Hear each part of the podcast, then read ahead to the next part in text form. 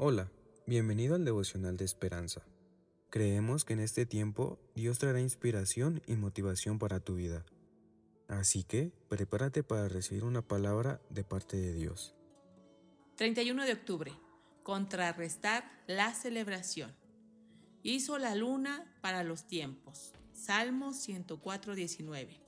Elisa quería encontrar una manera de contrarrestar la celebración Muchos de los adornos que veía parecían festejar la muerte, a veces de formas horripilantes y macabras.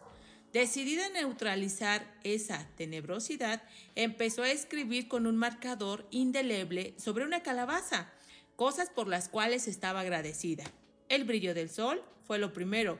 Poco después los visitantes agregaron otras cosas, algunas extravagantes como por ejemplo garabatear, otras prácticas una casa acogedora, un auto que funciona y otras conmovedoras, como el nombre de un ser querido que había partido.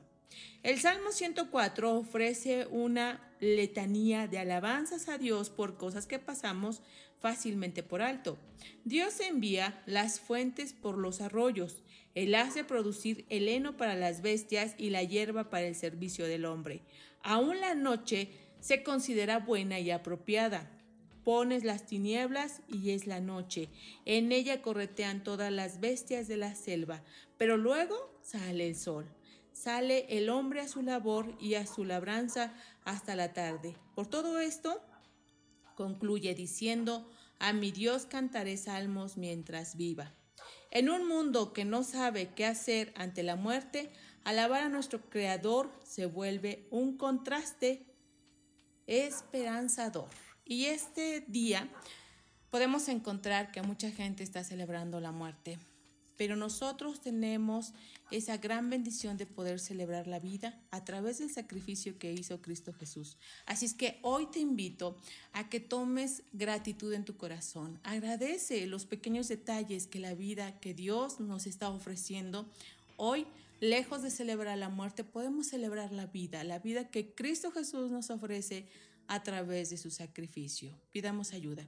Señor, te doy gracias esta mañana por la vida que nos das, por todo lo bello que tú creaste para nosotros. Hoy nos alegramos, Señor, en medio de estas celebraciones, Señor. Queremos contrastarte con nuestra alegría, queremos contrastar el ambiente, Señor, con nuestra alegría, con nuestro agradecimiento hacia ti primeramente, también hacia Jesús, porque es a través de Jesús que podemos tener una vida y una vida en plenitud y una vida eterna.